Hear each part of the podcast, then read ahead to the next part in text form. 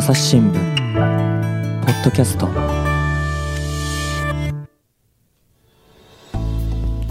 い、朝日新聞の岸上渉です。えーっとですね、えー前回に引き続きまして、えーえー神戸市のですねポートアイランドの、えー神戸ハイブリッドビジネスセンターの方からあお届けします。えーっとゲストはですね、えー老化研究について、えー研究されている、えーアメリカワシントン大学の今井慎一郎教授です。今井さんよろしくお願いします。よろしくお願いしはい、そます。れとあの、えー大阪科学医療部、えー瀬川茂子記者にももうご一緒いただいています。瀬川さんよろしくお願いします。よろしくお願いします。はい、ということでですね、あの前回そのえーっと NMN という物質がその、えー老化に作用があるよということで、そのまあマウスの実験でだいぶ分かってきましたよという話で、で今そのアメリカではその人に対する治験が始まってきましたとはい。いうところで終わったんですけど、まず NMN がおそらく我々日本に住む我々が一般わ一般我々の一般の人人たちが使えるようになるまでまだまだ多分時間かかるよなという印象だったんですが、えーとですね、実際はもうすでに、あの前回もちらっと申し上げたんですけども、あの手に入る形になって、はい。製品が種々さまざま出ております。ただ、はい。あの注意が必要なのは、はい。その品質がですね、非常に大きくはい。差がありますので、あの注意が必要である。はいはい。であの実はこの NMN という物質は、科学的に言うとですね、アルファ NMN とはい。ベータ NMN というはははは2つのは。あの両方とも NMN なんですけど、で私たちの体が使えるのはですね、はい。純粋なベータのベータの方。なんです。ははは。でこの純粋なベータだけの商品はい。っていうのはですね、はい。実は本当にごくわずかしかなくて残念ながらまだかなり高価です。なのであ、あのーそれがはい。純粋なベータの NMN が、はい。まあ、普及するにはですね、はい。もうちょっと時間が必要かもしれません。ただ、まあ、手に入るかどうかという意味では、手には入らないわけではないというはい感じですかね、そうそういうのに頼らずにこううまく摂取する方法みたいのとかってあるんですかね？あります。はい。えー、とまずですねあの、まあ、月並みといえば月並みなんですけども、はい。はい。はい。あの運動をすることが大事なんです。はい。はい。はい。これはただですね運動選手、アスリートのような、はい。ああいうきつい運動をする必要はないんですよ。はい。あのウォーキングとかですね、はい。まあ、週に、えー、3回とかはい。4回とか、はい。あの少し汗ばむ程度の、こうウォーキングを、まあ、3、40分するとか、はい。まあ、そういう形で、えーも効果がある、はい。で特にあの前回も骨格筋の話をさせていただきましたが、運動するとですね骨格筋の中でこの NMN を作り出す酵素が、はい。うんうんうん。あの上がるんですよ、はい。量が、はい。それで NAD が増えると。はい。いうことが、あ起こるということが、はい。マウスでも人でも分かっています、ですからこの運動はやはり適度の運動が重要だと。なるほどですね。いうことが一つ。はい。いや、さ最近その、こう、私事ですけど、私、えっ、と、10月で42歳になりましてですね、あの、こう、40過ぎるとガクッとこう、体の動きが悪くなるというのを、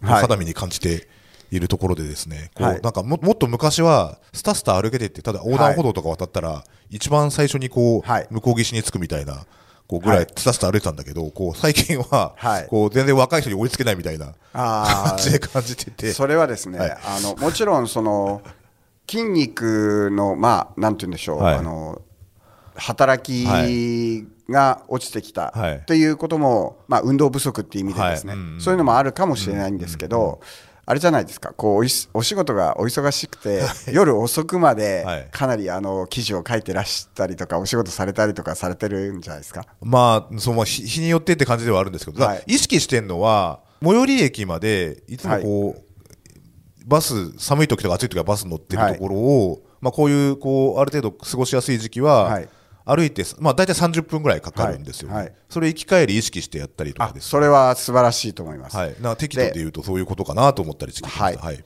でそれに加えてですね、はいはい。そもそもそういうことを、積極的にやろうっていう、はいはいはい。そうまあ、気分っていうか、はい。そういうモチベーションといいますかね、はいはい。そういうものが高まることも重要じゃないですか、はい。うんうん実はそれにじゅ重要なのがですね、はい。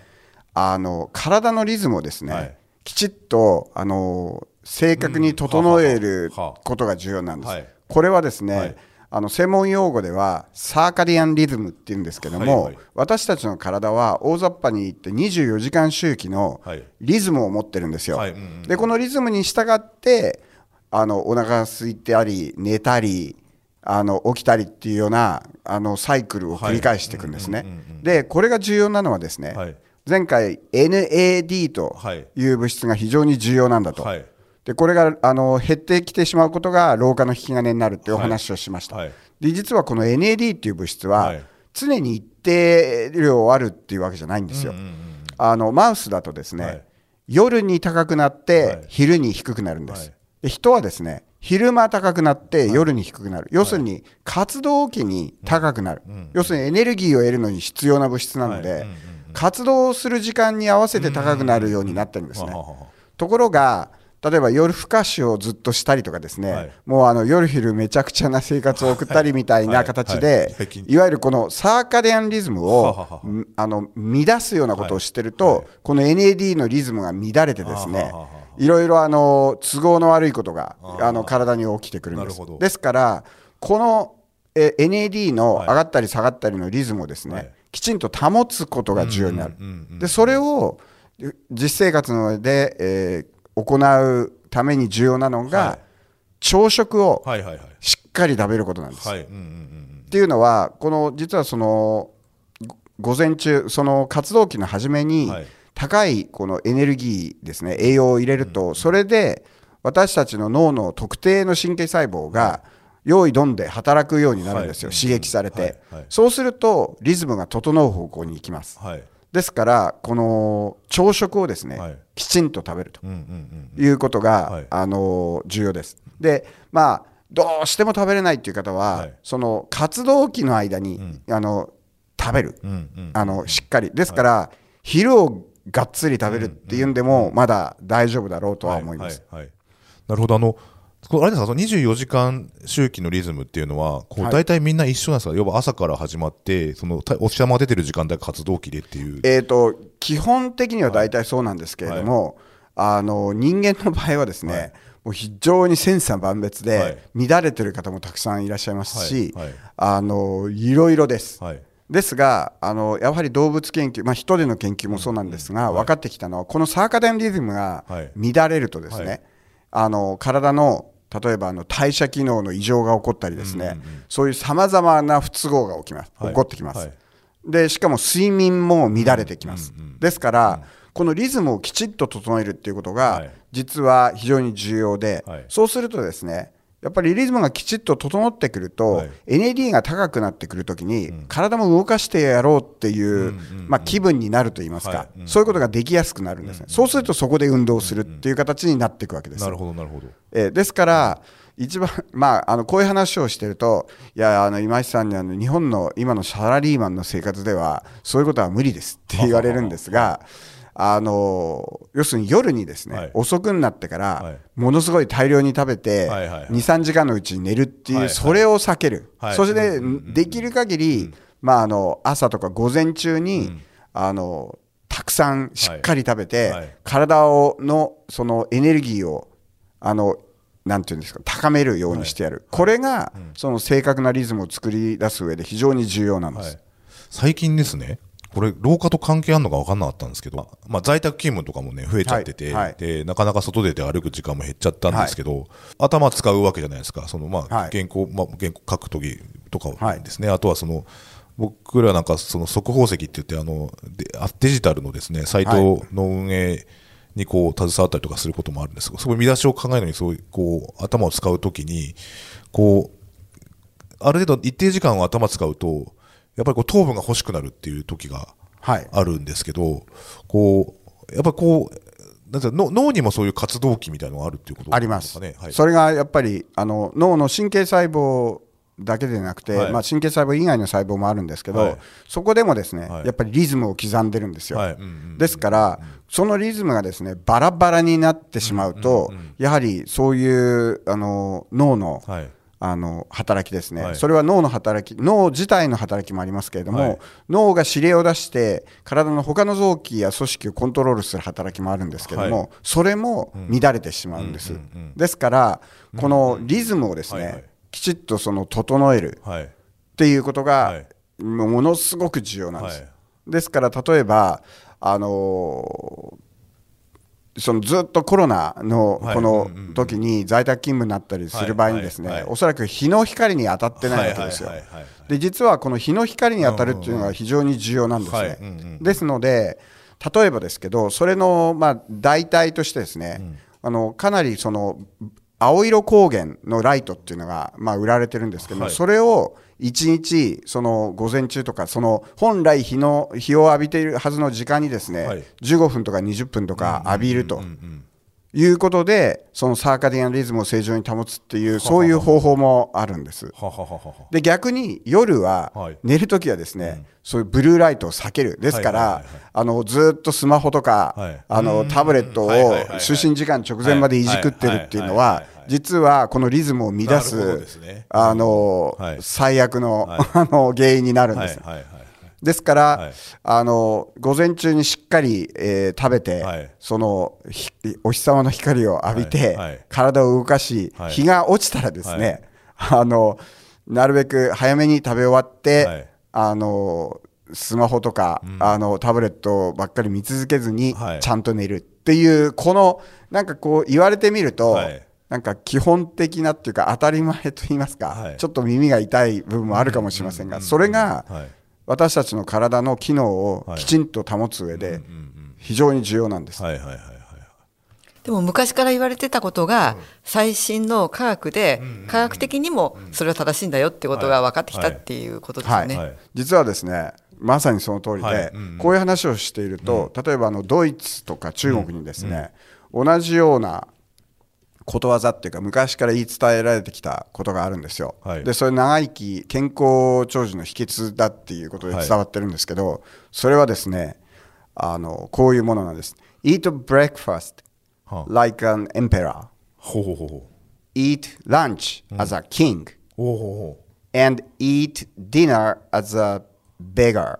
ベガーですか？なんです。はいはいはいはいはい。はい、そう、はい。要するに、はい皇帝のようにあの朝ごはん食べて朝ごはん食べうんうんまあ、王様のように昼を食べ、はい。物乞いのようにディナーを食べる。これが秘訣だっていうんです。よ、はい。はい。はい。なるほどですね。一日の晩ご飯ってねこう一日の終わりにねこう自分頑張った自分へのご褒美じゃないですけど、はい。こうやっぱり高カロリーなものをね、食べたくなっちゃいがちですけど、はい。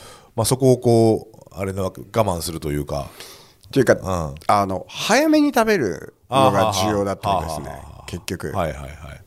そのまだ活動時間なんだよっていう段うちに食べちゃうってそういうこことです、はい。ですから、はい。これはあのあくまで私の個人的な意見ですけれども、例えばあの日本のこの日本人のし方々は、例えばあの欧米で見られるようなものすごく太ってる方はい。っていうのはそんなにたくさんいいらっしゃるわけじゃないわけですよ。はいはい。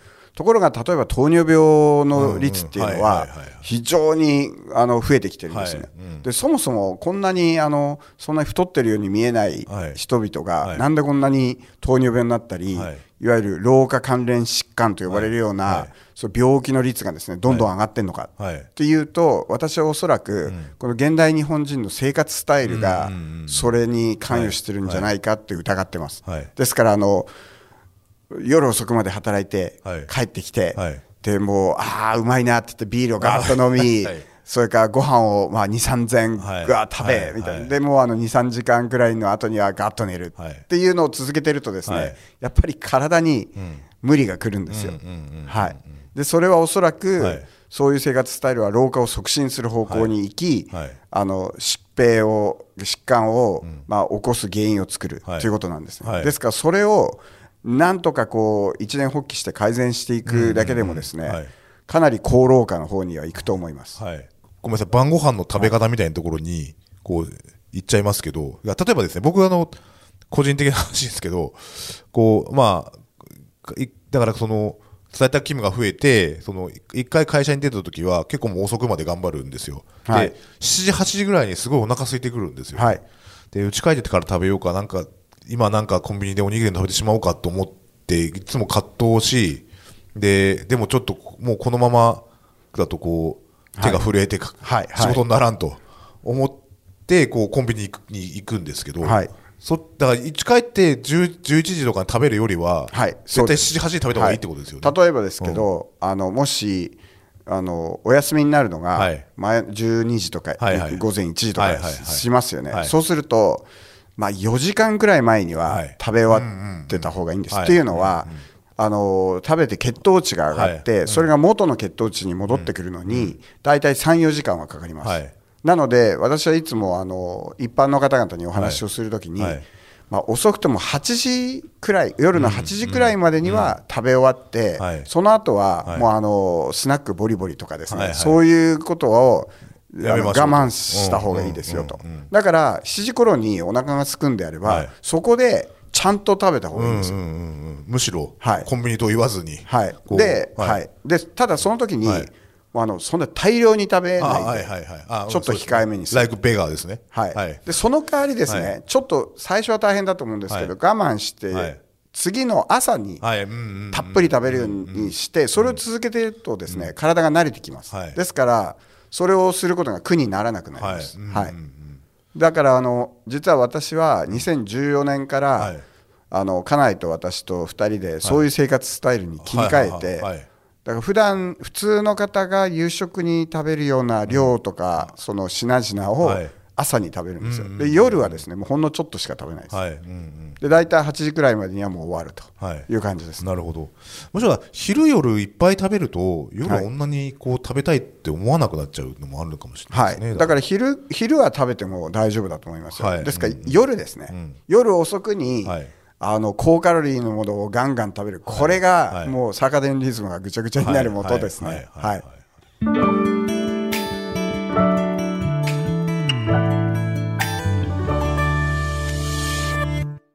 忙しい時でも大事なニュースはチェックしたい。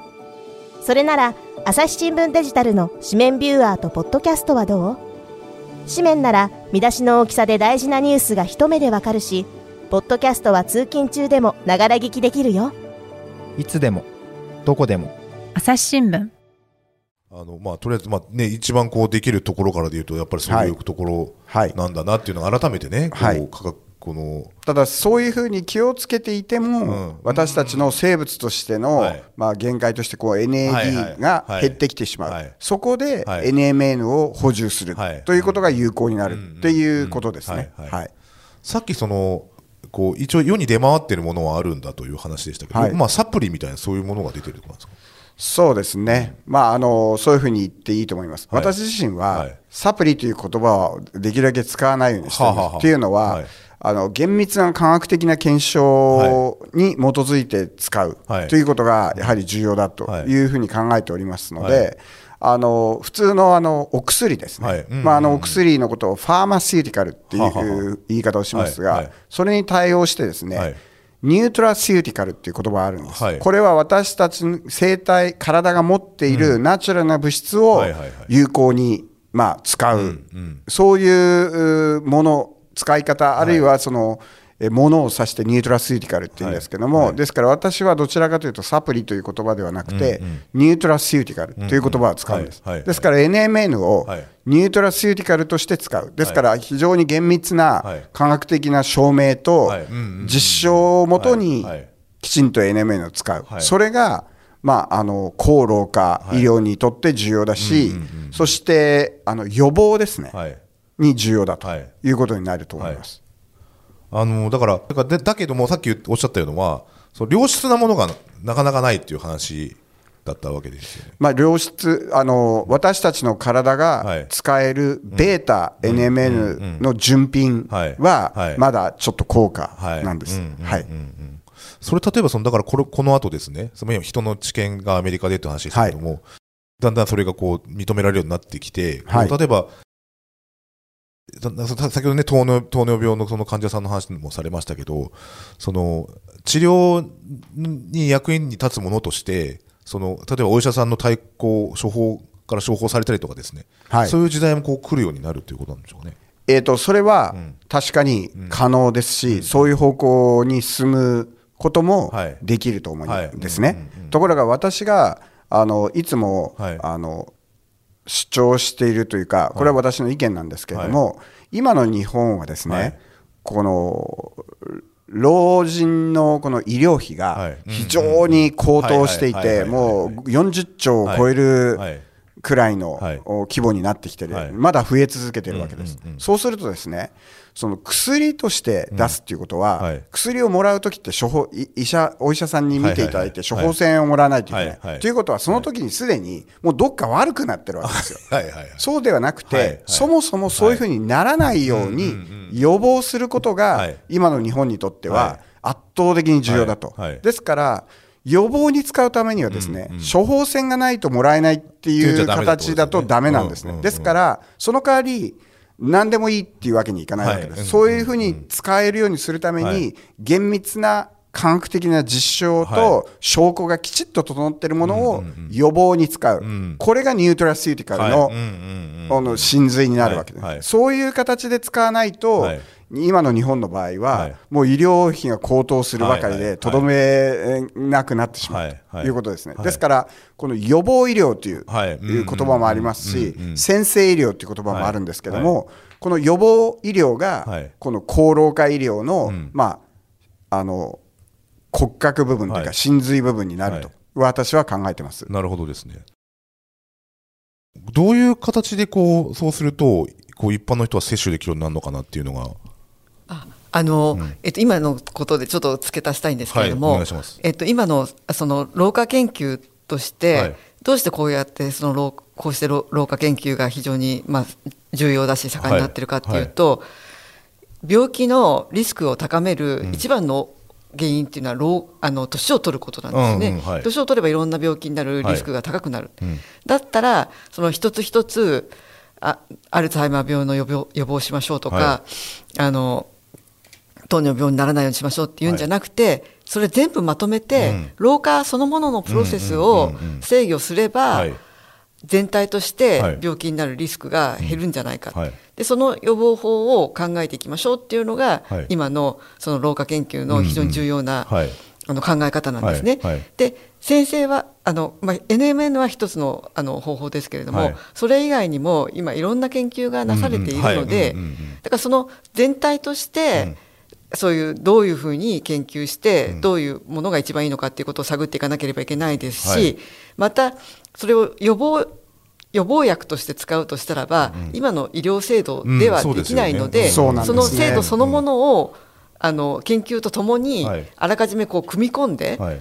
社会社会のルールをどういうふうにしていくかってことも考えなければいけない、そうなんです。も世界中のそれがかあのうん。で課題になっています。ですから、そういう意味ではですね、はい。やはり日本は、はい。世界にはあの長寿国家として、うんうんまあ、あの非常に大きはない。注目を集めているわけです。はい。ですからその長寿国家として、はい。まあ、あの世界から期待を集めている日本が、はい。えー世界に先駆けてですね、本当のあの意味での、そのきちっとしたサイエンスに基づいた、はい高老化医療、あるいは予防医療というものを確立して、はい。はい。世界に発信する、はい。これが、ん。まあ、日本の、ん。えー今後の世界の立ち位置としてですね、うん。うん。非常に重要だろうと、うん。うん。でもちろんそれは日本のあの国の、はい。この社会の、明るい未来にとっても重要であろうというふうに考えているわけですね。はい。はい。今そのドラッグストアみたいなところに行けばですね、はい。そのこうまあよくテレビで出てるようなこれを飲んだら歩けるようになりましたみたいなやつとかいっぱい売ってるわけじゃないですか。はい。なんか多分おそらくそういうことじゃないんだろうなと思って、その要するにちゃんとしたおっしゃったように医学的な根拠のあるもので、はい。そのた確かに効果もあって、はい。でっていうものをどういうふうにしてこう僕たちはこううんそうですね。かなっていうのはちょっと。そこにはやはりあの科学者からの啓蒙活動が非常に重要だと思います。ですからあの私が例えば今はい。日こういうポッドキャストにあの出させていただいてこういう話をしているのもやはりこの高老化医療あるいは予防医療にははい。もちろんその厳密な科学のあのバックグラウンはい。はい。ドそれからあの人でのえー知見そういったものが重要であることはその通りなんですけども、はいはい。それにプラスですね、はい。きちっと啓蒙をするという、皆さんにそのことを分かっていただく活動というのがはい。非常に重要になってくると思うんですね。でそういうことがあった上で初めてこの社会の中で、あのそういう議論がはい。きちっとできるようになって、先ほどあの瀬川さんからあのお話のあったこの予防ということを組み込んだ、うんはい。まあ、医療体制といいますか、はい。はい。そういうものを、まあ、確立していく流れが生まれるんだろうというふうに私は考えております。はい、そうですよ。だからそのいろんなこう皆さん高齢化でね、はい。こう体の衰えをどういかにしてこう抑えるかとかですね、はい。にこうやっぱ関心があるからね。そういうはい。いろんなドラッグストアが提供するんだろうと思いますが、はい。さあそこにそのやっぱり医学的な根拠のあるものであるとか、はい。やっぱその今最新のその研究の成果であるとかっていうところがですね、分かってるのと分かってないのとで今おっしゃったその生活のリズムについても行動に移す時のこう心の持ちようが違うなと思って思いますよね。でそういうことをきちっと、あのなんて言うんでしょうね。実証に基づいて、あの実践された場合にはですね、はい。その効果が、はい。やはりあの自分でご実実感されるようはない。ことが、そういう局面があると思うんですよね、はい。そうするとそれがまた励みとなって、はい。じゃああのどういう、えー科学的な知見に基づいて、えー何をすればいいかということを考えるようになっていただければですね、そうですね。おそらく、あのおいい方向に、はい。まあ、物事が進むんだろうと、私は考えてるんです。ですから、いろいろなところで、はい。まあ、できる限りあの分かりやすい言葉はい。で説明するようにですね、あのまあ、努力をはい。続けているということになります。そうですはい。ね。はい。NMN 以外にもその抗老化作用がある物質っていうのがこう出てきたみたいな話。あのまあ、あと物質もありますし、はい。はい。それから、まあ、あの例えば老化したさ細胞を取り除くというような研究も進んでいて、はい。はい。老化した細胞がいろんな悪い物質を出してるってことがどんどん分かってきはていでそれを取り除くみたいな研究もありますし、はい。今本当にいろいろな、はい。あの老化研究花盛りという感じだと思います。まあ、そういったものが、えー、と今後ですね、はい。どれが有望なのか、はい。そしてどれを使えば、はい。本当にその例えば副作用とか、はい。そういう問題なく、えー真の抗老化作用が得られるのか、はい。といったようなことがですね、今後約5年くらいの間に、あのどんどん分かってくるようにはい。なると思います。はい、最後その要は不老抗老化ってまあ不老とはちょっと違うんだと思うんですけど死なないということにはつながらない。えっ、と、現時点では、どの方法を使っても、はい。やがては死に至ります。はい。ですから、あの科学的な、ねはい。問題としては、はい。おそらく老化のプロセスを制御するということと、究極的な寿命の限界を制御するということは、おそらく何か別なんだと思います。ですから、どれだけ老化をその遅らせてもですね、はい。ある限界の壁にぶち当たった時には、はい。そこで終わるはいっていうような形になってるんじゃないかと。でその壁をおそらくですね、はい。変えるあるいは伸ばすためには、はいあのまあ、こう言ったらいいでしょうか。私たちが生まれ持って、んこの私たちが持ってるはい。この立て付けですね、私たちの体をははは。そのまま使ったまま、うん。その老化を遅らせる場合には、寿命におそらく絶対的な限界があるんじゃないかと私は思います。しかし、はい。例えば私たちの体のパーツを取り替えるとか、はいはいはいはいそれから機械に置き換えるとかですね。はいはいはい、そういうことが可能になると、はい。その限界をさらに伸ばすことが可能になるんだろうなと。私はまあ、この部分はまだ SF ですね。はいはい。ですけど、ね。はい。うん。ただ、まあ、そういうことが、はい。今そういう研究進んでますからね、例えばロボットの腕をつけて、脳でコントロールするとかですね。それからあと再生医療はでい。臓器を作り出すとかですね、まあ、そういうことがですね本当に、あのどんどんできるような時代が来ると、はい。い、わゆる元のボディパーツのままじゃなくてもはい。取り替えられるわけですよ、はいはいはい。そうなると寿命は、まあ、さらに伸びるはい。じゃないでしょうかね。ですから私たちが持って生まれたままの、えーものを使っている場合には、どんなにやっても限界は来るだろうと、私は考えてます。まあ、ただまあその今今回のお話でこう抗老化という意味の話で言うと、はい。そのその NMN がその実用のものとしてこう世に出てくる前にね、はい。我々にはできることがあるんだとはい。いうのがですね今日は一つ大きな学びだったのかなというふうにはい。思います。ぜひはい、トライしてみていただければと思います。そうでね。はい、じゃあそんな感じで、はい、今日は、えーとえー今井えー、新一郎先生とお瀬川記者にお話をお伺いしました。あお二人どうもありがとうございました。ありがとどうもあうございましりがとうございたました。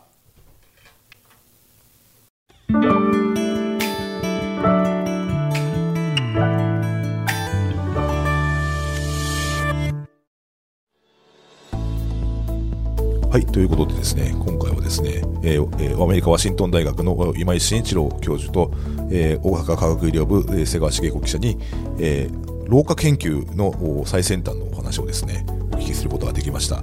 で、えっと、そのお老化研究に関するこう本が、なんか最近出られるとか、出たとか出ない、まだとかっていう話。出版しましたあ、出版、もう出てるんですね。ええもう出てます、はい、はい。はいえー、と朝日新聞出版から、はい開かれたパンドラの箱というタイトルです、はいで副題が老化寿命研究の最前はい線ということで、はいあの今井慎一郎教授のあの著書をで私が構成を担当させていただきました、はいで。実はこの本はですねあのできるにあたってはあの瀬川記者からいやあの全部あの考えてること今までのことをあの話してみたらいかがですかというお勧めをいただいてですねもうあの膨大な時間を費やしてあの瀬川記者に私がこういう形でお話しするとそしてあの原稿を起こしていただいてそれをさらにあの私とあの瀬川記者とであの手を入れて書きまた私が書き加えたりとかそういうかなりの時間を費やしてようやく。できた、はいそういう本です。ですからこれはあの瀬川記者のそのお声掛けがなければ、はいこの本はできなかったと思います。はい、なるほどですね。これパンドラの箱っていうまたタイトルがこうぐっと引きつけるというか、やはりあの、はい。まあ、高老化っていうはい、人類の長い間の夢でもありますけれども、それがもし可能になった時っていうのは、はい。社会にどんな影響を与えるんだろうっていう、そそこに思いを馳せて、はい、ならばじゃあ研究はどういう方向にはい。進んだらいいのかという熱い思いが語られています。まああの、このパンドラの箱のギリシャ神話をご存知の方は、はいはい。はい。このパンドラの箱ってあのゼウスっていう、はい。その一番偉い神様が、ありとあらゆる薬剤をはい。詰め込んだ箱なんですよ、これをそのパンドラっていう女性が開けてしまうことではい。人類にこうありとあらゆる種類の薬剤が振りまかれることになったと、うん。ところがその箱の中に最後残されているものがあるんです、それが希望なんですね、それがこの神話の終わりなんですけども、ですからこのポイントはですね今この世界の、まあ、日本をはじめ世界のさまざまな国でこの社会の高齢化に伴はうい。問題点ですね、はい。まあ、薬剤といいますか、はい。うん。が取り沙汰されている、はい。ですけどもそこを超えてですね、はい。この希望を取り出すと、うん科学の力によって希望を取り出す、それこそが、はい。この私たちがしなければいけないことだ、はい。というのが、はい。このパンドラの箱の、はいそのポイントですね、うんうんうんこの本の、はいまあ、中核になる、まあ、メッセージになります。はいなるほどですね。えっ、とこれもう本屋さんの方で、並んでます。はい、はいじゃあぜひね、はいあの本に手に取ってもらっていかがでしょうかと。そうですねということですねぜひはいよろしくお願いいたします。はい、えーということで、えーとえー今回老化研究についての話をおおお二人にお伺いしました。ありがとうございました。ありがとうございましたどうもありがとうご。ざいました。はい、朝日新聞ポッドキャストを岸上渡がお送りしました。それではまたお会いしましょう。この番組ではリスナーの皆様からのご意見ご感想を募集しています。概要欄の投稿フォームからぜひお寄せください。ツイッターやメールでも受け付けています。ツイッターでは番組情報を随時紹介しています。アットマーク朝日ポッドキャスト。朝日新聞ポッドキャストで検索してみてください。